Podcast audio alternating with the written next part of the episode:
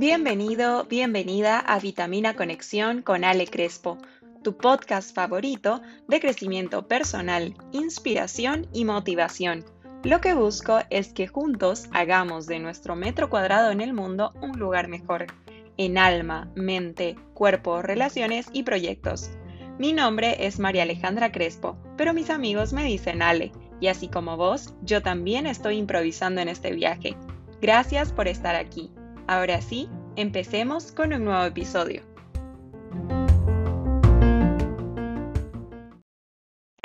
Buenos días, ¿cómo están? Mil gracias por estar aquí escuchando este podcast. Es nuestro segundo episodio en Vitamina Conexión. Y realmente, les soy muy sincera, he tenido unas semanas muy raras. No sé si positivas o negativas, creo que neutro. No han habido situaciones malas, gracias a Dios, pero han sido raras.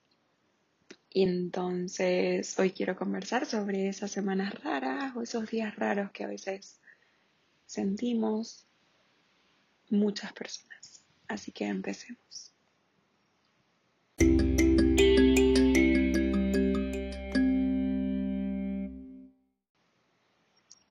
Resulta que anoche específicamente para mí ayer fue un día muy bajo de energía, pero precisamente eso, energía, no, no tenía ganas de levantarme, no tenía ganas de salir de la casa ni trabajar o cosas así.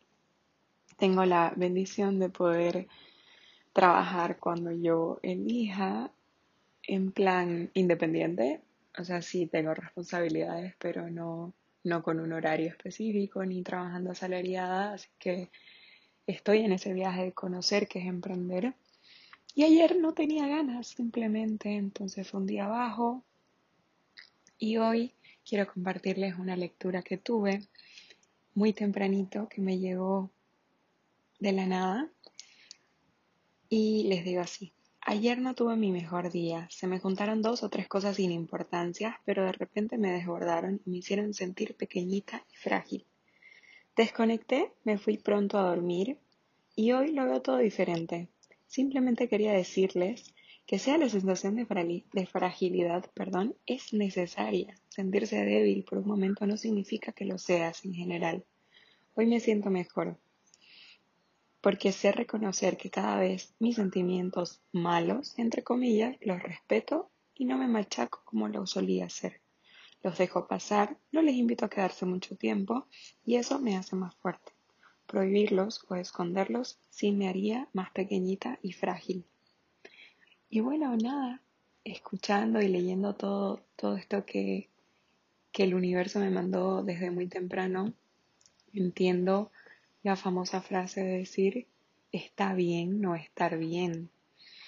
Y quizás nos han enseñado desde muy chiquititos cuando a alguien se le vienen las lágrimas porque hay una situación de tristeza una situación de frustración, de decirle a los niños, no, no lloré, esto va a estar bien, tal, no sé qué. Y caemos en una positividad tóxica quizás pero no, o sea, está bien, está bien llorar, está bien sentir esa frustración, sentir ese, esa tristeza, observar qué está pasando en tu cabeza, cuáles son las situaciones de ansiedad que te están comiendo en ese momento y ya, y aprender y dejarlos ir y no invitarlos a quedarse, y listo desconectar un rato, quizás dormir, quizás darse un baño, quizás una caminata, tal vez sea ejercicio, no sé, pero el momento que mejor te vaya para, para desconectar y luego reconectar con uno mismo, esos son los momentos en los que hay que gastar tiempo. No quemarse la cabeza en, en pensar y repensar y tener la ansiedad del futuro y demás. Así que, bueno, hoy estoy mejor, hoy no me siento tan chiquitita, tan frágil, pero estoy en ese proceso y estoy en ese viaje de aprender a reconocer mis emociones de energía baja. No voy a decir negativas porque no creo que haya emociones negativas, Pero reconocer, reconocer que hay momentos en los que sí estoy baja, lo voy a aceptar, me voy a seguir queriendo, no significa que soy infeliz, no significa que el día va como una mierda, para nada, simplemente son momentos para desconectar y luego reconectar.